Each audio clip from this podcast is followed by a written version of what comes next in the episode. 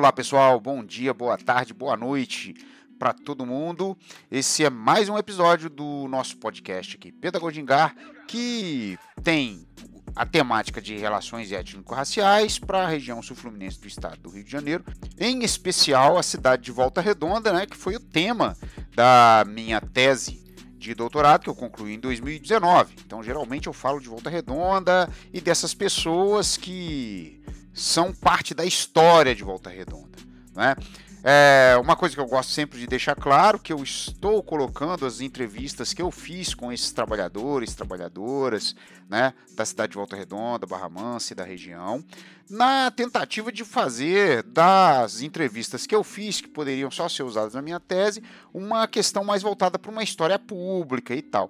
Mesmo assim, né, tenho total consciência que história é uma coisa, memória é outra coisa. Então, assim, para quem é estudante de história, aqui na região nós temos a UGB, né, quando eu estudei lá, chamava, a gente falava mais FERP. Hoje em dia, todo mundo fala UGB. Então, para quem escuta e é da UGB, para as pessoas que são curiosas sobre a história da região, é bom você ter o relato das pessoas e cruzar, né, com documentos, com as questões, que é o que o historiador faz, né? Eu sempre brinco que o historiador é tipo aquele, aquela série americana do CSI, né?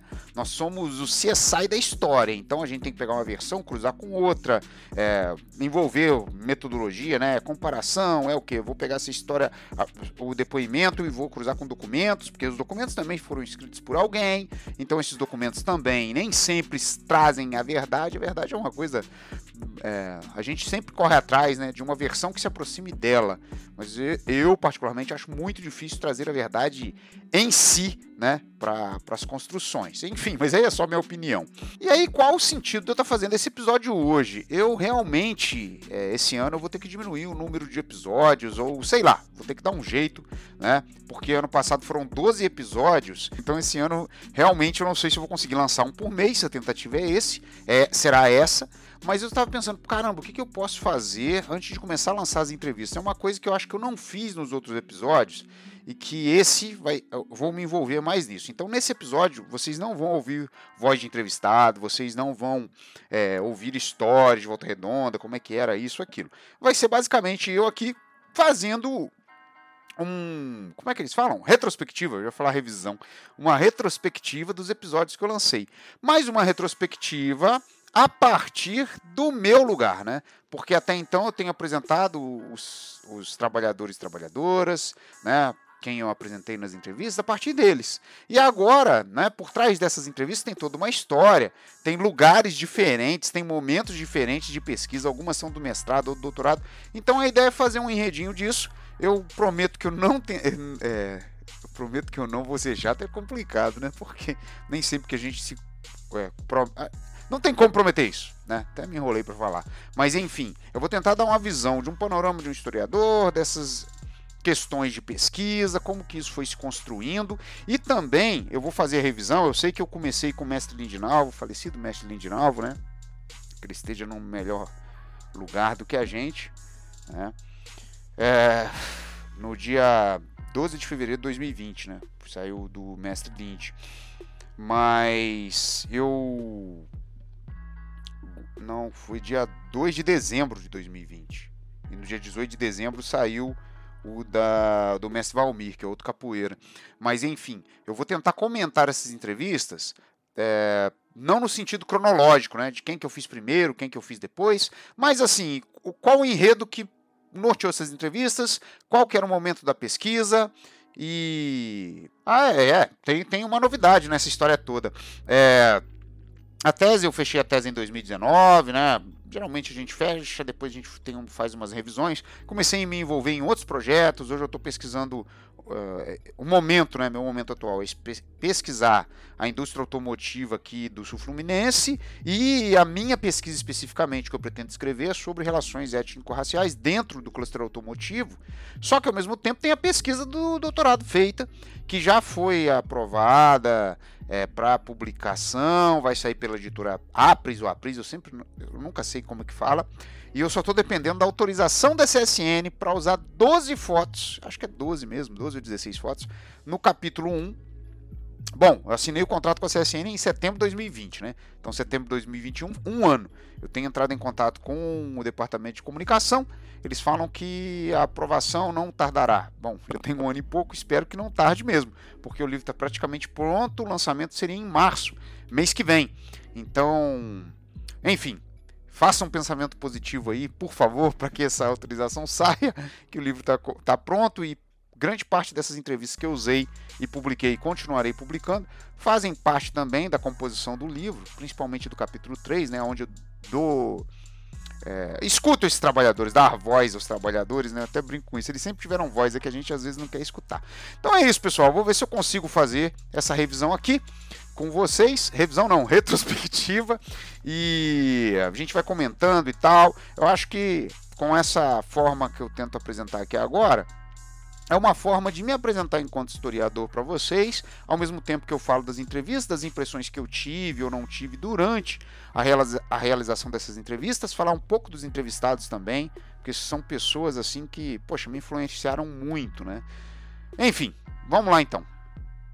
É isso, pessoal. Olha, é, vou começar então por uma questão que a gente é, isso influencia muito, né?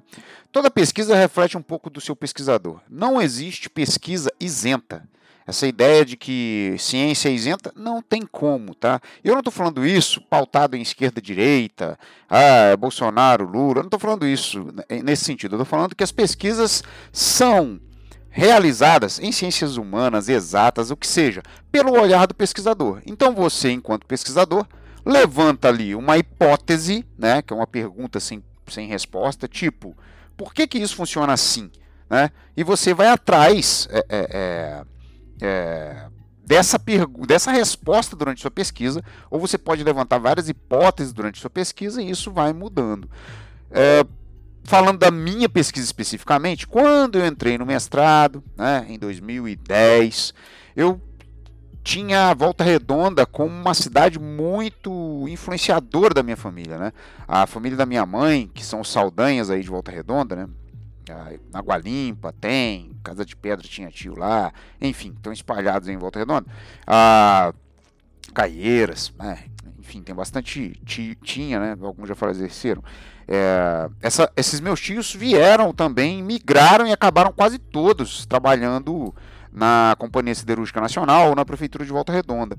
E eu lembro, né, aquelas memórias bem de criança, né, eu passando na, na, na em frente conforto e olhava para o lado e brincava cachoeira, e não era cachoeira nada. Era aquele resfriador aí da, da CSN, que era uma cascatinha, né, até desativou, que ficava na beirada da pista. Eu olhava aquele fogo que nunca apagava, e minha mãe colocava medo na gente, falava que era fogo do diabo, sei lá, algo assim, e a gente ficava com medo e tal. Então tem, tem isso desde criança. Eu queria estudar a componente siderúrgica nacional. Eu fiz, antes de entrar no mestrado em 2010, eu terminei o curso de graduação, né? Licenciatura em História na UGB. Na época a gente falava é, Fundação Educacional Rosemar Pimentel, acho que é isso mesmo, FERP. E aí terminei lá em 2003, né? Como sou filho de classe trabalhadora, eu tive que trabalhar. Então terminei em 2003, fui entrar no. Fiz uma pós-graduação em 2004 em psicopedagogia mas ah, até o meu trabalho de conclusão de curso nem teve isso direito, enfim, na época. Mas teve um professor, já falecido também, o saudoso Ricardo Sales, é, professor da Unirio, ele pediu um trabalho para a gente, conclusão do curso dele lá, época, que ele queria avaliar.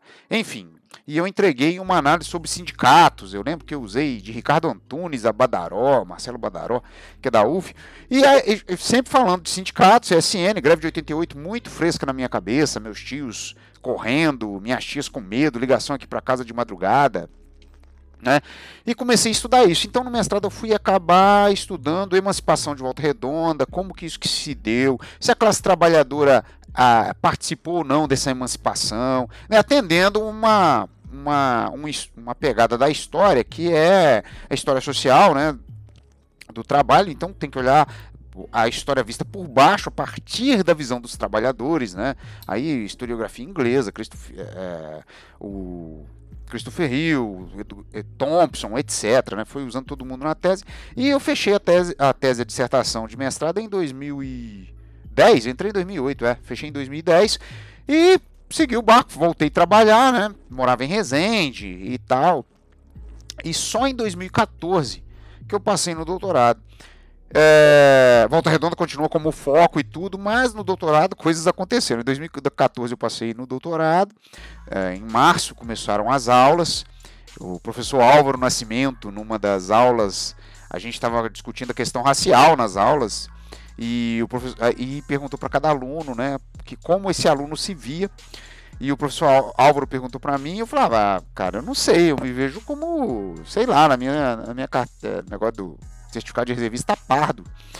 E aí ele, porra, mas tu não te vê como negão? E ele ficou assim meio abalado de que eu não tinha essa consciência racializada de mim mesmo, né? Criado num bairro Saudade, aqui em Barra Mansa, um bairro operário, que mistura classe e raça, né? Então, não é que não tinha racismo, sempre teve. Mas assim, era aquela coisa dos trapalhões, de zoar o, o negro na, na, como zoava lá nos trapalhões. Mussum era um monte de apelido pejorativo, né? De negritude, e a gente tinha, teve essa infância. Então, assim, eu não conseguia me olhar por esse lado. Foi muito engraçado ver isso. Eu estou falando isso porque realmente surgiu agora aqui na, na, minha cabeça. O professor Álvaro ainda continua parceiro. Eu, tenho, eu estou no grupo dele, né? Ainda de estudos da Rural. É, acho que esse, é, agora, a partir de março, deve voltar a ter encontro, enfim. Por que, que eu estou falando isso? Porque no meio desse processo da Rural, acabaram as aulas em 2014, eu exonerei no Estado porque eu tive acesso à bolsa né, do doutorado e tentei uma bolsa é, sanduíche. Né, você vai a partir, até o meio da sua pesquisa você vai para os Estados Unidos ou outro país que você escolher para fazer uma pesquisa. Você faz contato. Primeiro, gente, não é assim, ah, o governo manda alguém para fora. Não. Você faz um processo de seleção. Se você estiver entre o número de pessoas selecionadas, você tem que fazer contato com esse professor da outra universidade lá para ver se ele também te quer lá. Né? No, meu, no meu caso, eu fiz para a Universidade de Duke, em Durham, nos Estados Unidos, que é na Carolina do Norte, com um professor que virou. Eu não sei se ele me considera amigo, mas para mim ele é amigo para caramba, que é o John French. Né? O meu orientador é o Alexandre, que também já tinha ido para lá. É, muito tempo atrás, e o John fez essa ponte e tal. E eu fui para lá, para os Estados Unidos, com a ideia de estudar companhias siderúrgicas na América Latina, fazia um estudo voltado para Volta Redonda CSN com isso. Chegando lá, aquilo que o Álvaro é, me cutucou aqui sobre a questão racial, eu senti é, absurdamente que foi a questão de que nos Estados Unidos, com aquela questão racializada, divisão deles o tempo todo, coisa que no Brasil é outro tipo de construção, não estou falando que é melhor ou pior, né? Na minha consideração, é muito mais camuflado o racismo aqui, né? É, do que lá. Mas enfim, é, isso não quer dizer que é melhor aqui. Estou falando que aqui, é, tem um historiador americano que fala que a diferença do racista brasileiro para um racista americano é que os dois estão aqui falando mal da, da negritude dos negros e tal. Chegou um negro aqui na porta, bateu, o americano sai na hora o brasileiro chama o negro para tomar café, como se ele não tivesse falado nada de, sobre essas questões raciais ou tivesse nenhum conceito pejorativo. Isso só vai ser ficar evidente quando a filha dele quiser se relacionar com um homem negro ou o filho quiser uma mulher negra e assim vai. Então o que acontece? Chegando lá, teve todo esse descobrir da, da, da, da questão racial por, pelos estudos com o John, porque ele estudava Afro-América, né?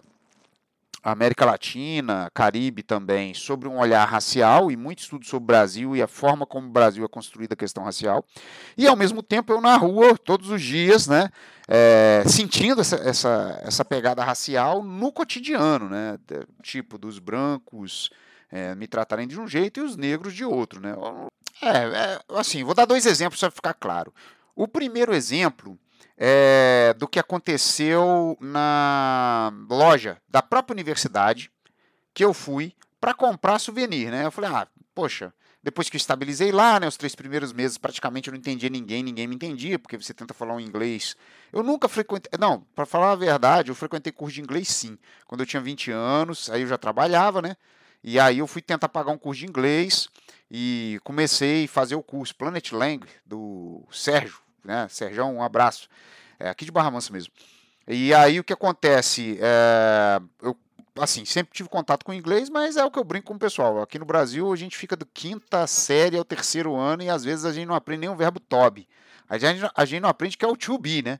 Mas enfim, a gente fala top. Mas é, Bom, meus erros à parte, que tem muito meu, dos meus desinteresses também em aprender. Cheguei lá, depois que eu aprendi, eu fui na loja tentar comprar.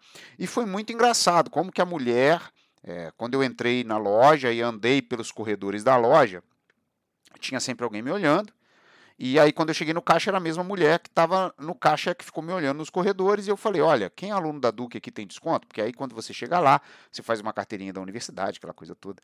E eu tinha carteirinha. E estava lá um cartaz: alunos da Duque, não sei quantos por cento de desconto, acho 25. E aí ela falou: Mas você não tem cara de ser aluno da Duque. Aí eu repeti: Olha, se for aluno da Duque, tem desconto? Ela falou: Olha, eu, vou tornar a repetir. Você não tem cara de ser, de ser um aluno da Duque. E aí eu fiquei chateado, saí, relatei isso para a pessoa com a qual eu estava morando, morava com a Courtney e o Santos Flores, que é um casal, ela é do Alabama e ele era é, é, é, ele é da Califórnia ou algo assim, mas a família dele é de Porto Rico, mas ele é nascido nos Estados Unidos, né? E ela falou, não, e, e os dois negros, e ela, não, nós vamos voltar lá agora fazer um formulário de, de reclamação racial, que essa universidade não pode tratar você assim, que não sei o que, que tem muito racismo. Então isso foi um impacto muito grande para mim, foi quando eu comecei a querer pegar a, a, e mudar a minha tese toda, né? Eu estava no meio do, eu fui para lá em 2015, então entrei no mestrado, no doutorado em 2014, 2015 eu estava lá. Isso foi em dois, final de 2015, eu fiquei lá até 2016, né? Eu fui em outubro de 2015, voltei em julho de 2016. É, e nessa experiência até lá, a segunda coisa que aconteceu foi: eu levava sempre uma pasta com as fotos dos trabalhadores da CSN debaixo do braço. E eu lembro que assim teve, tinha uma aula de português com a professora. Ai, gente, eu esqueci o nome dela agora. Não é Marta, não. Enfim, a professora, ela é brasileira, dá aula na Duke de língua portuguesa e sempre tem alunos de várias nacionalidades, porque, por incrível que pareça, Brasil e China são os países mais estudados lá fora, pelo menos eram na Duke, por causa de várias questões estratégicas, geopolíticas, né, enfim, e muita gente querendo aprender português e mandarim. E aí eu ia para essa aula tipo de assistente, eu ia lá para trocar, né? Eu ia falar português com os alunos, muito e de tudo que é lugar, né? Gente de Singapura, gente da Alemanha, é, francês não tinha lá não, mas tinha Singapura, Alemanha, Austrália, estudando na Duke. E eu ia conversar com eles, e aí eu falei, cara, vou testar essa, essas minhas fontes, né? Se, eles, se eu sou tão racializado, se aqui eu sou negro, ponto, não tem meu termo, eu vou levar as minhas fotos e vou mostrar para eles, vou pedir os maiores estranhamentos deles em relação às fotos. As fotos, que são fotos da CSN, que eu tive acesso através de um CD, enfim. E levei. E aí foi engraçado, porque dos 15 alunos da turma que pegaram pasta, tinham mais, mas só aqueles que quiseram fazer e me dar retorno por e-mail, foi que eu aceitei entregar a pasta e, com um conjunto de fotos. Todos eles, por que trabalhadores negros fazem serviço pesado? Por que o chefe é sempre um homem branco? Por que isso e aquilo?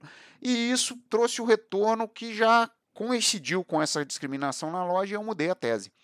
Gente, eu relatei quase esses 10 minutos, não sei, para falar que toda essa questão racial que eu comecei a ver na pesquisa, que eu mudei a pesquisa toda, tem a ver com uma reforma íntima que ocorreu comigo. Então, todo mundo que eu entrevistei, inclusive no mestrado, começou a fazer muito mais sentido, porque no Brasil, essa mistura nossa de discriminação social com racial, muitas vezes você conta na você coloca na conta das, é, da discriminação social uma questão racial. Como eu, uma vez, né, estudei numa instituição é, meio de renome, era um aluno.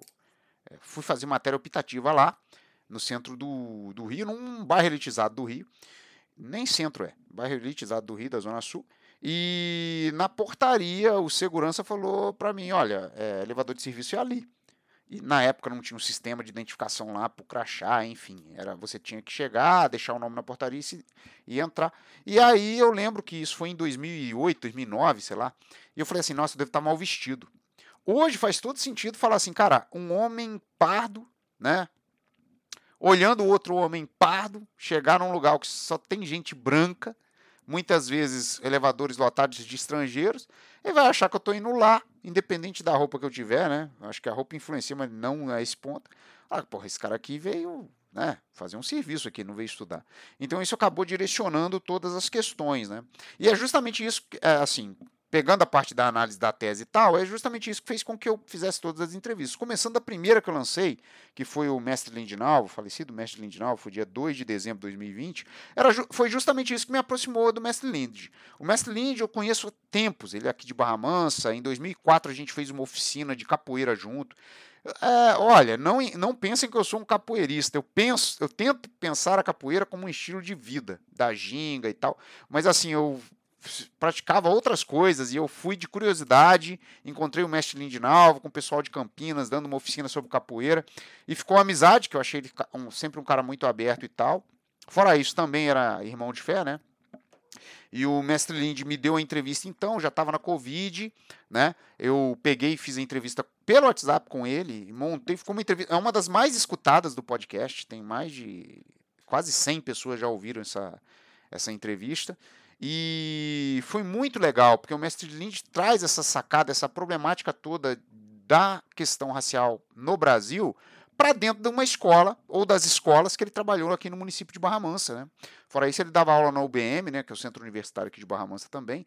Então o diálogo se deu em cima disso. A entrevista está aí, quem quiser escutar, é, de uma sensibilidade incrível, né, onde ele traz toda a questão ancestral dele, do pai, da mãe, da família e das curiosidades que ele teve da própria construção né?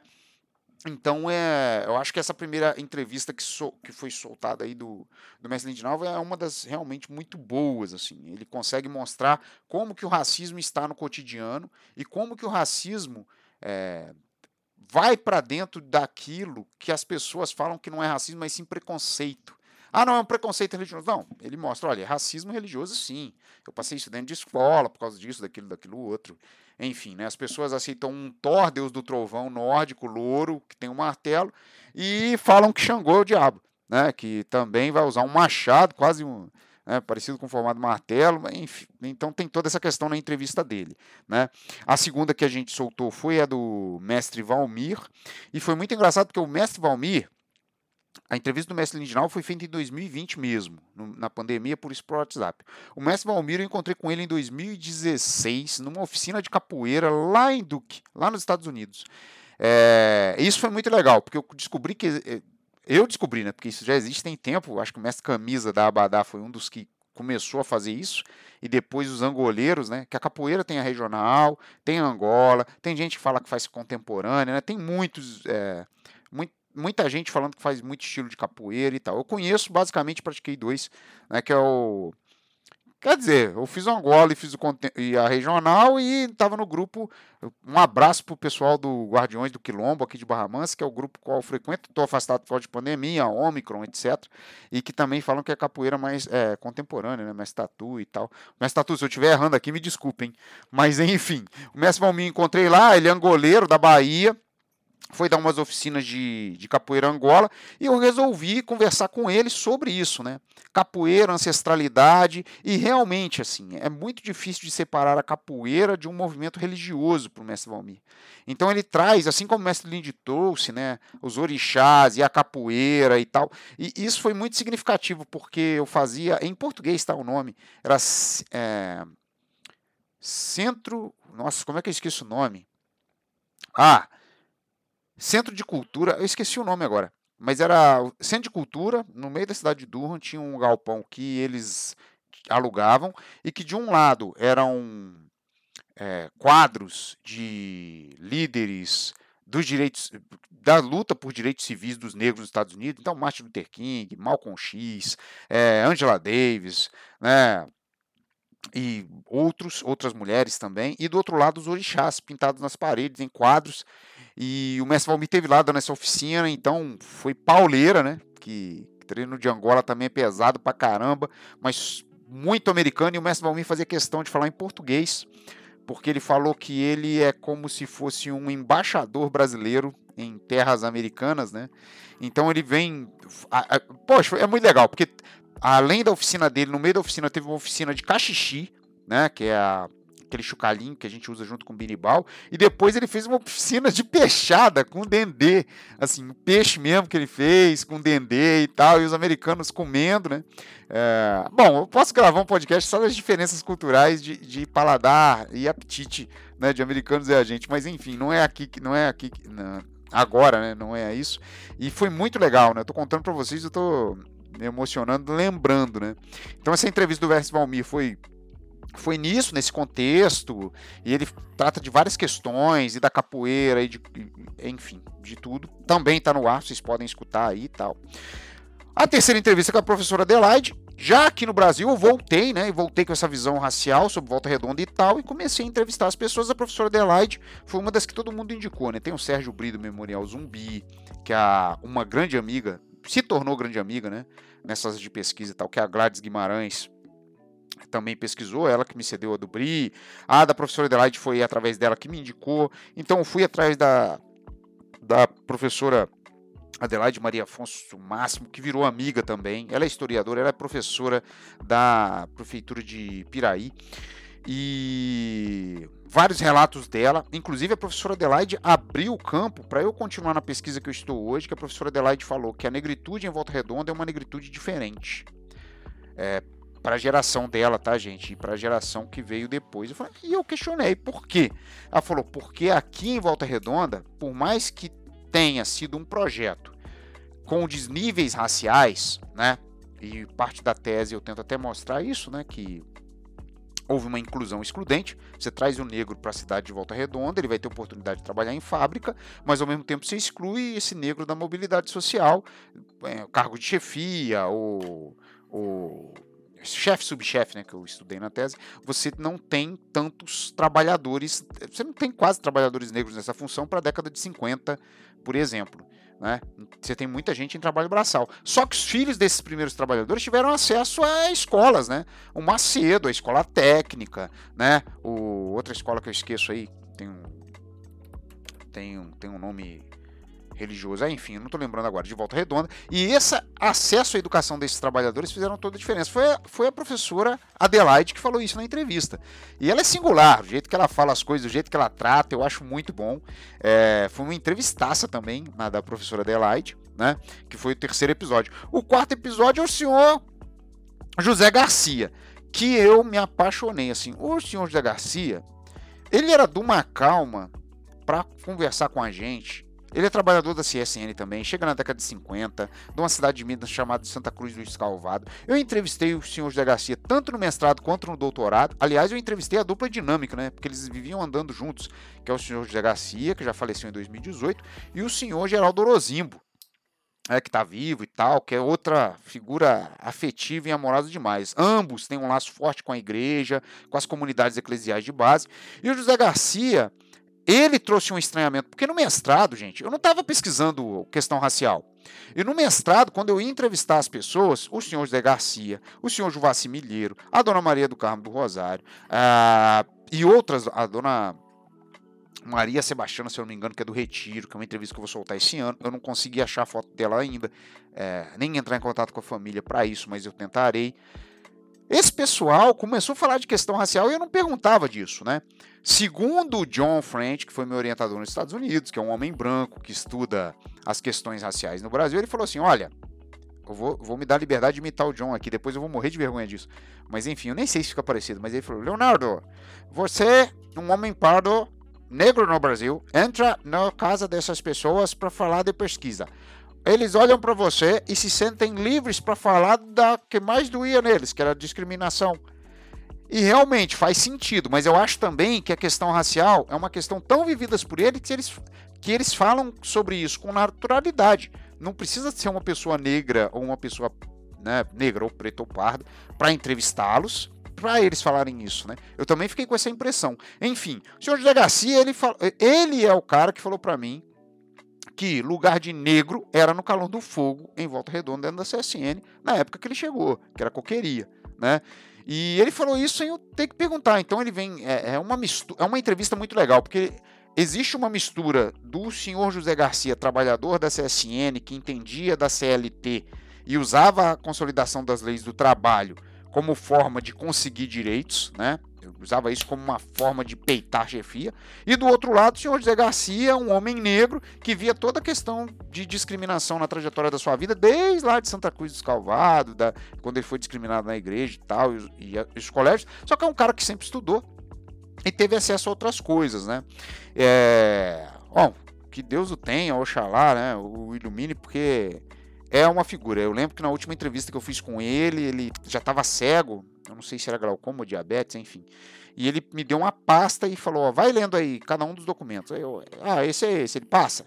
Esse é esse, passa. Esse é esse. Aí eu falei: olha, esse daqui é a, a, a, o documento da Princesa Isabel é, acabando com a escravidão aqui em 1888. Ele falou: é isso. É isso, meu filho. Eu estou guardando esse documento até hoje.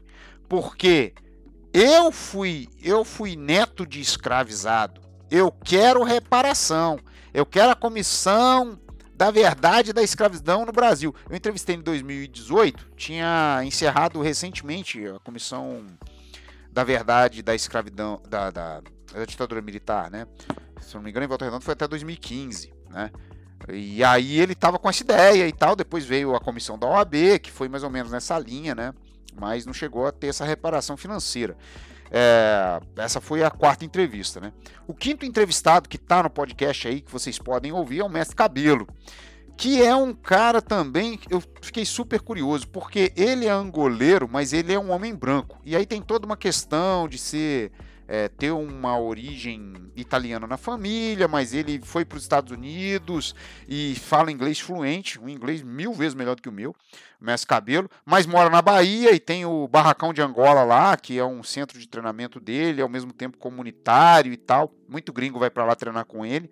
E ele traz algumas questões da capoeira angola dentro do período da ditadura militar, ele traz questões da capoeira angola como forma de ver o mundo e religiosidade para ele, e olha que ele, é, se eu não me engano, ele é de berço evangélico, ele fala isso na entrevista, e aí ele migra, né? eu nem sei se migrou ou migrou para capoeira, né? como esse elo, né? para tudo.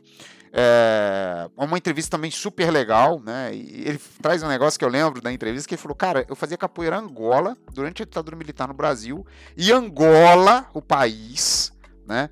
Tinha feito uma revolução de base socialista. Então, às vezes, falar que você é angol... É, é, é, falar na rua que você era angoleiro nesse período era complicado causa da polícia política e tal. Então tem esses laços assim. O bom da entrevista é um pouco disso também. Às vezes as pessoas soltam coisas nas entrevistas que você escuta. Eu já falei aqui, por exemplo, da professora Adelaide, o negro de Volta Redonda é um negro diferente que teve acesso à educação né? E o Mestre Cabelo falando dessa coisa de Angola, angoleiro e ditadura militar por causa do país de Angola, são coisas que você pode tratar como hipótese e desenvolver depois, pesquisar depois, né? Melhor sobre isso, sobre esses pontos de vista, sobre, poxa, por que eu não posso aprofundar essa pesquisa em relação a isso? Ou testar, né? Porque hipótese não quer dizer que é verdade. Você vai lá testar e fala, caramba, realmente isso daqui não dá caldo, né? Isso daqui não funciona. É... Eu lembro, por exemplo, a professora Adelaide fala uma coisa na entrevista dela que durante o período de oposição sindical, início dos anos 80 em Volta Redonda, teve uma tentativa de uma chapa preta, uma chapa de metalúrgico só de negros dentro da CSN, é, que tinha um laço com o, o, o, prefeito que morreu aí de Volta Redonda, o o Juarez Antunes. E eu pesquisei até agora, é uma, é uma coisa que ela soltou na entrevista, eu falei, caramba, isso daí é uma boa hipótese pra gente ver se existiu. Até agora eu não consegui chegar lá, né? Tem a ver com o Luiz Albano, que eu não entrevistei ainda, mas enfim, é uma coisa que eu tô dando um exemplo para vocês, né, de como que você pode lidar com isso. Mas essa coisa do, da educação, eu fui no, da educação do, do negro de Volta Redonda, ter uma educação diferenciada, é uma coisa que eu constatei nas entrevistas, por exemplo, que eu fiz com engenheiras da, da, da, Volkswagen.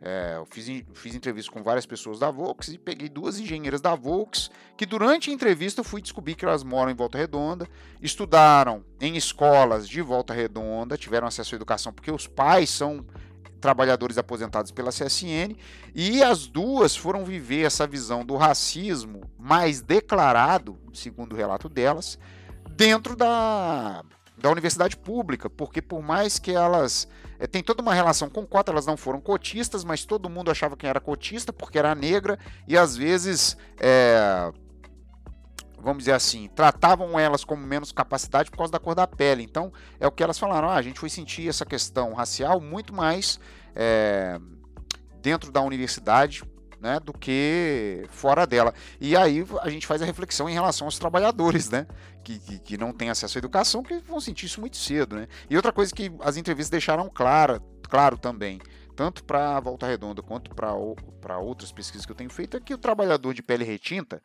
ele não tem a opção que eu tive, né, fi? Que é se reconhecer negro e fazer uma releitura da sua existência, falando assim, cara, é, ali pode, pode ter sido é, racismo mesmo. Trabalhador de pele retinta, trabalhador preto, ele, desde muito cedo, isso é palavra da professora Adelaide também, ele, ele sabe aonde que ele está e ele sabe porque ele está sendo mal visto, encarado ou discriminado, né? Então, tem um livro da Neuza Santos Souza, né, que é uma psicanalista negra que fala torna, tem um livro chamado Tornar-se Negro, e foi com base nisso que eu fiz a entrevista, inclusive, com a professora Adelaide, perguntando sobre essas questões, né? Porque ela fala que no Brasil ninguém nasce negro, todo mundo vem a, vem a se tornar negro mediante mecanismos de discriminação. Né? E, enfim, para o negro né, de pele retinta, parece que isso é revelado muito cedo. Né? Então, quando eu fiz as entrevistas, por exemplo, saindo do, do senhor do Mestre Cabelo, eu entrevistei o Juvaci Milheiro, que é a entrevista 6, junto com a esposa dele, a Maria do Carmo Milheiro, que é o 7. Fiz isso no mestrado, né, em 2008. Foi muito engraçado como eles entravam na questão do racismo, assim, muito facilmente, muito rapidamente, né? O senhor Juvaci é, é, foi aposentado pela CSN, mas ao mesmo tempo ele era músico. E na entrevista dele, ele falou que foi proibido de entrar no Náutico, por exemplo, que é um clube aí de Volta Redonda. Eu tô gravando em Barra Mansa, por isso que eu falo é aí de Volta Redonda. Que é um clube. Ele disse que, ó, foi proibido de entrar no Náutico porque falaram que não tinha, negão não entrava mais lá. E isso, depois outros entrevistados falam a mesma coisa. A dona Maria do Rosário cita várias questões né, sobre o que era ser uma mulher preta na década de 50 e 60 em Volta Redonda. E, e gente, quando eu falo isso, né, entenda-se o seguinte: negritude não é apenas dor. Essas pessoas estão relatando coisas que aconteciam na vida delas. Não quer dizer que tudo que acontecia era ruim e não é, é e não quer dizer que é só um peso. Tem felicidade, tem construção ali, tem agência, tem agência que eu digo no sentido, tem agência deles escolherem, fazerem, lutarem pelo que, pelo que querem, bem ruim, isso para todas as pessoas. O que, eu tô, o que a gente pega nas entrevistas e vê é a falta de oportunidade quando não tem política pública e quando não tem acesso à educação. Então, por isso que Volta Redonda passa a ser uma cidade né, que, permeada pelas políticas da CSN para a classe trabalhadora, acabar, acabou né, dando oportunidade e acesso a essas pessoas e transformou vidas. Né? Então, depois eu acabei tendo contato com, com a neta da, da, da, da do senhor da dona, da dona Maria do Carmo, do senhor Juvaci, né? Enfim, é uma entrevista muito boa também. Lembro de várias questões em volta redonda, né? Quando eu entrevistei ele já estava cego, coitado. Então tem tem todo esse enredo nas entrevistas, né? A entrevista ainda do mestrado, pessoas falando aquilo que eu já falei aqui, né? Pessoas falando de questão racial sem eu perguntar. E eu acabei entrando nisso, é, várias questões ali. Aliás, pessoal, uma dica, é uma dica que eu aprendi entrevistando as pessoas mais idosas, né? Quando eu entrevistei o senhor Juvaci e a esposa dele, foi muito engraçado, porque eu fui atrás da entrevista de um trabalhador da CSN e aí estava entrevistando o senhor Juvaci. E a, a, gente começou a entrevista na sala, eu levei umas fotos para ele, mas como ele estava muito debilitado da visão, a esposa ficou ali Ô, Juvaci, essa é a foto tal, essa é a foto tal. Acabou, acabou que eu deixei a pasta com todas as fotos com ele, que ele pediu se ele podia ficar, se eu arrumava, enfim, ficou lá. E foi engraçado porque algumas coisas ele lembrando e falando, e de repente a dona Maria do Carmo, não, Juvaci, não foi assim não, tal, tal. Acabou que eu fui lá várias vezes, as primeiras entrevistas foram na sala e as melhores entrevistas foram na cozinha, né? Com um cafezinho, às vezes uma broa, e com a participação da dona Maria do Carmo.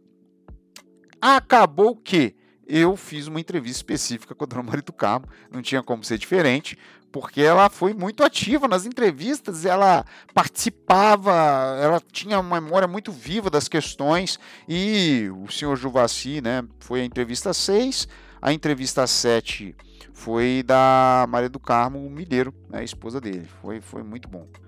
A oitava entrevista já é uma entrevista que eu fiz em 2021 mesmo, no passado, que inclusive tem ela em vídeo no canal do YouTube, coisa que eu não consegui dar sequência devido ao volume de trabalho e tal, é, que foi com a Maria Conceição dos Santos e que remete a uma volta redonda que eu visitei pouco enquanto pesquisador, né? Que é essa volta redonda a, da ditadura militar, do sindicato, das mobilizações dentro de Volta Redonda, através das comunidades eclesiais de base, através de uma Volta Redonda que muita gente tem saudade, né? Uma Volta Redonda militante, aguerrida, mobilizada, né? Que fazia das questões sociais um, questões do dia a dia, cotidiano. Um, é, eu acho que uma volta redonda muito voltada para a luta por direitos, né? uma volta redonda anterior à privatização da Companhia Siderúrgica Nacional e eu não estou falando isso porque eu acho isso, não, tá, gente? Eu estou falando isso porque é isso que aparece geralmente nas entrevistas. É uma visão meio saudosa desse período, uma visão onde realmente a mobilização social, não só veiculada a partido, né, mas muito com o pé da igreja católica e tal, acontecia nesse cenário. Então, a Conceição, né, como diz, a, o pessoal até fala, Conceição do sindicato, né, que é militante de direitos humanos, que é advogada e tal, ela me dá essa entrevista é, porque a gente tinha feito uma entrevista anterior com ela e com um historiador também de Volta Redonda, que é o mineiro, né? Carlos Eduardo Granda, Gandra, eu acho. É, eu, eu acostumei tanto chamar o mineiro de mineiro que a gente não fala o nome dele todo, mas enfim. O, o Mineiro e a, a professora a, e a Conceição me deram entrevista e depois eu acabei fazendo contato com a Conceição para continuar esse papo de mulheres negras em Volta Redonda, é, militância né, e tal. E saiu essa entrevista, que é a entrevista número 8, com a Conceição 8, e que também está aí né, no, no, na lista de entrevistas que eu soltei. Eu tento soltar em natura, editando alguma coisa ou outra, para também não estourar tempo. A maioria da entrevista tem duas horas, mas para quem quiser ouvir, tá aí, é só acessar no seu concentrador de podcasts preferido e ouvir. Só acessar o canal Pedagogia. Quem já está ouvindo já está nele, né? A entrevista, a nona entrevista que eu soltei, né, que foi dia 24 de set...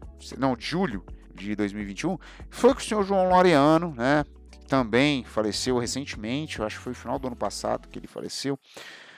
O senhor João Laureano é um dos fundadores do Clube Palmares, né, que por sinal fez 57 anos agora domingo, né?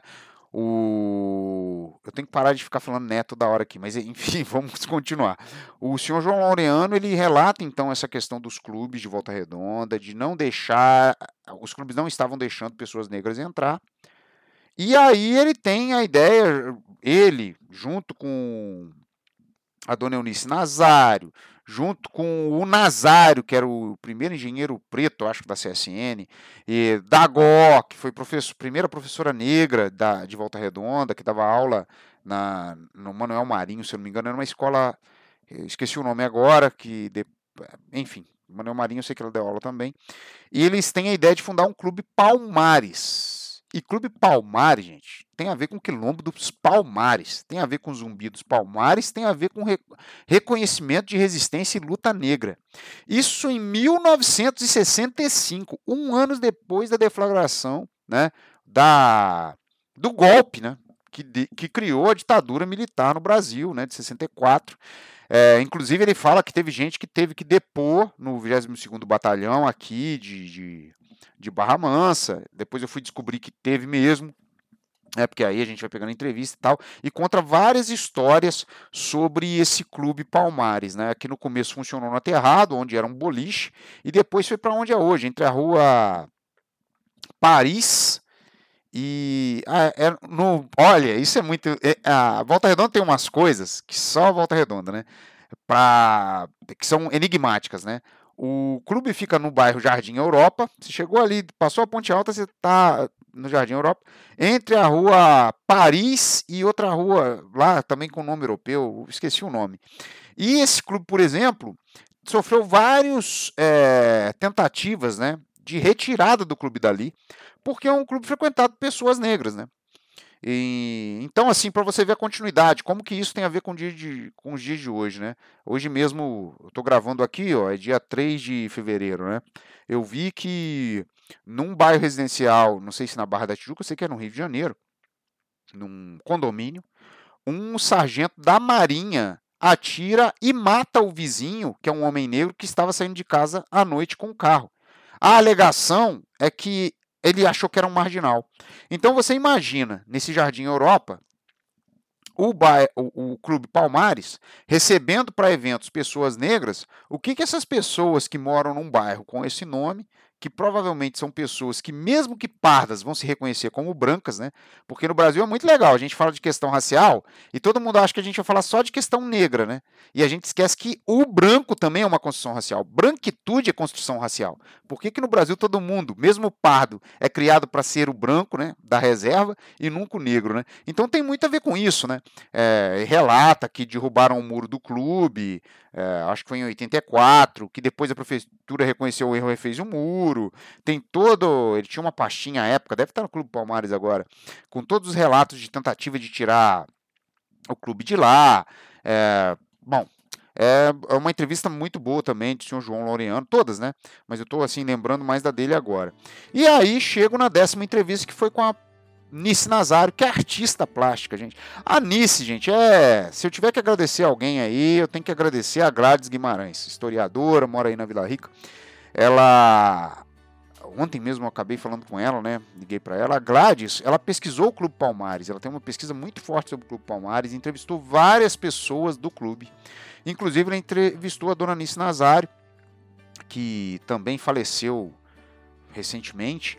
Mas a dona Nice militou dentro do Clube Palmares e ela era de uma ala que não era a ala do senhor João Laureano. É, gente, tudo que é feito pela humanidade ali tem as questões né, políticas. Eu não digo político partidário, tem as questões de decisão das pessoas, como ela encara o mundo, como ela encara a militância. Até hoje no site do Clube Palmares está lá, um clube para a integração do negro na sociedade, né?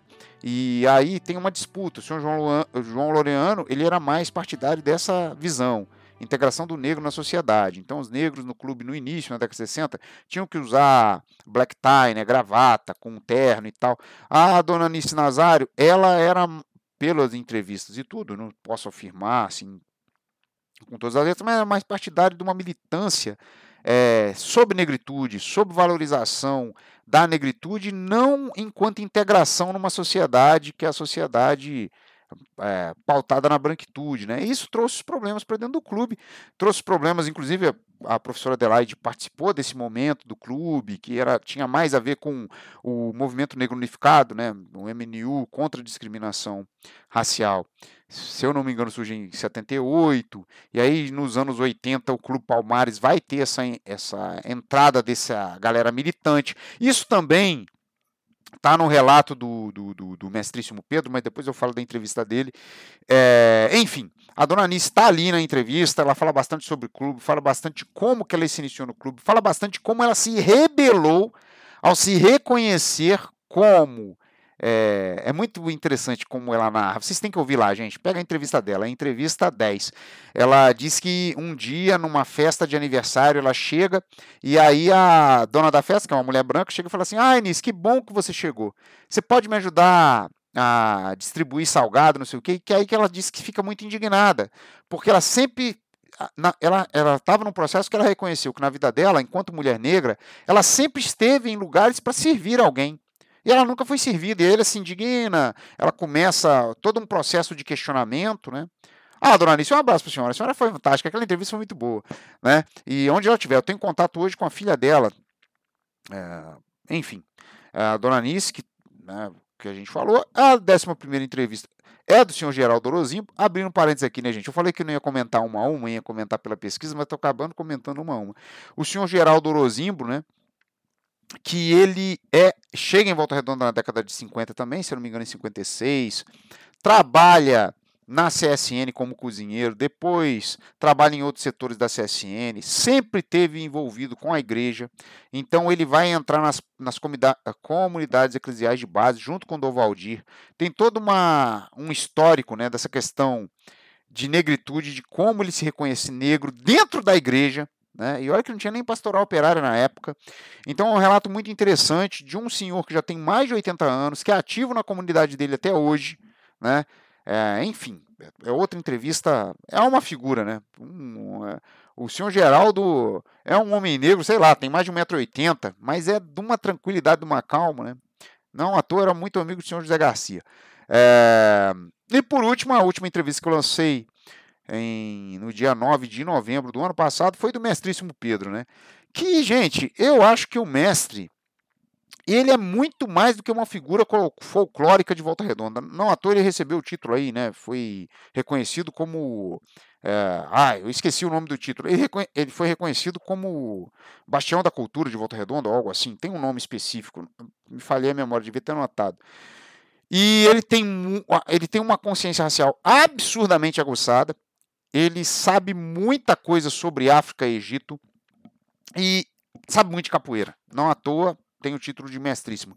Para quem não conhece mestríssimo, quando você andar em Volta Redonda, quando você vê uma pessoa ali mesclado, meio uma, uma máscara de pantera negra, terno, ou uns ícones da, da, da negritude no, na sua roupa, né, na sua indumentária, é o mestríssimo. E se você quiser encontrar ele, tem a roda tradição, né, que é a roda de capoeira que tem aí na feira de Volta Redonda. Ele está sempre lá, geralmente domingo né, tá lá rodando com a galera e tal, muita mandinga. E ele tem um curso também no, no Memorial Zumbi, que é Danças Guerreiras. Mas eu não sei se já acabou, enfim, estava nas últimas aulas aí, uh, curso de 5 às 9 da noite, toda sexta-feira, ele estava com esse curso de Danças Guerreiras lá. Bom, que traz um relato. O mestríssimo participou da greve de 88 e ele traz um relato que, para mim, é um relato que traz, consegue evocar tudo, né? O negro que foi criado aí na região de Volta Redonda, que o pai trabalhou na CSN, que teve acesso à educação, que tinha um cargo bem remunerado, que o mestríssimo Pedro tinha um cargo técnico dentro da CSN, que participou da greve de 88, que é uma greve operária, então a gente tem essa essa classe, raça social, né? Como diz um. Tem um. Eu sempre esqueço o nome do historiador americano que fala que é social race no Brasil, né? Que é uma raça social onde você tem um homem negro evocando toda a sua ancestralidade através da capoeira, uma arte marcial, uma luta, uma, uma, uma cultura ancestral negra, lutando contra o batalhão de choque na greve de 1988, que é uma greve operária. Isso para mim assim, foi o suprassumo mesmo do relato, onde ele conta esse relato que deu uma, uma, uma benção no escudo, e, enfim, e é, é, é, sensacional o relato dele. E foi com isso que eu terminei um ano né, dessas, dessas entrevistas todas. Cada um. É, isso tem muito a ver com a vida de professor, né? Eu fico refletindo sobre a minha vida de docente até 2014 e tal. A gente nunca sabe o quanto que a gente atinge ao aluno e quanto a gente é atingido por ele, né? No sentido positivo e negativo. Os entrevistados a mesma coisa, né? Foi muita reflexão nessas entrevistas, muita é, retomada e ressignificação na minha própria vida em relação ao que os entrevistados falaram. E assim, eu só agradeço, né? Eh, se eu pude mostrá-los, mérito deles, né? Que eles existiram ou existem e estão aí. O que a gente tenta no podcast é só mostrar, né? Porque voz eles sempre tiveram. Enfim, gente, são 50 e poucos minutos já de comentários. Espero que não tenha ficado maçante para vocês e que a ideia tenha ficado clara, né? Que é eu, enquanto historiador, tentando comentar as entrevistas. Não vou ficar aqui é, ah, segundo o autor tal, segundo o autor tal, enfim, para quem quiser é, dica de livro sobre história oral ou algo assim, eu queira perguntar, eu deixo meu e-mail aqui para vocês falado, tudo minúsculo, tá? É leoangelo.prof de professor arroba gmail.com podem mandar e-mail aí e tal, só falar, ô fulano, ouvi seu podcast tal, o que que você... a gente troca uma ideia, enfim, a Conversando se chega longe. Um grande abraço para todo mundo. Espero na prime da primeira para a segunda semana de todo mês tentar soltar uma entrevista nova, um material novo. Para fechar, pessoal, aquele pedido de blogueirinho sem ser um, né, blogueirinho. Se quiserem, se acharem legal o conteúdo, curtam aí, compartilhem com o pessoal, né? Ou mandem, podem mandar também temáticas ou curiosidades, a gente compartilha, ok? Um grande abraço e até o próximo episódio.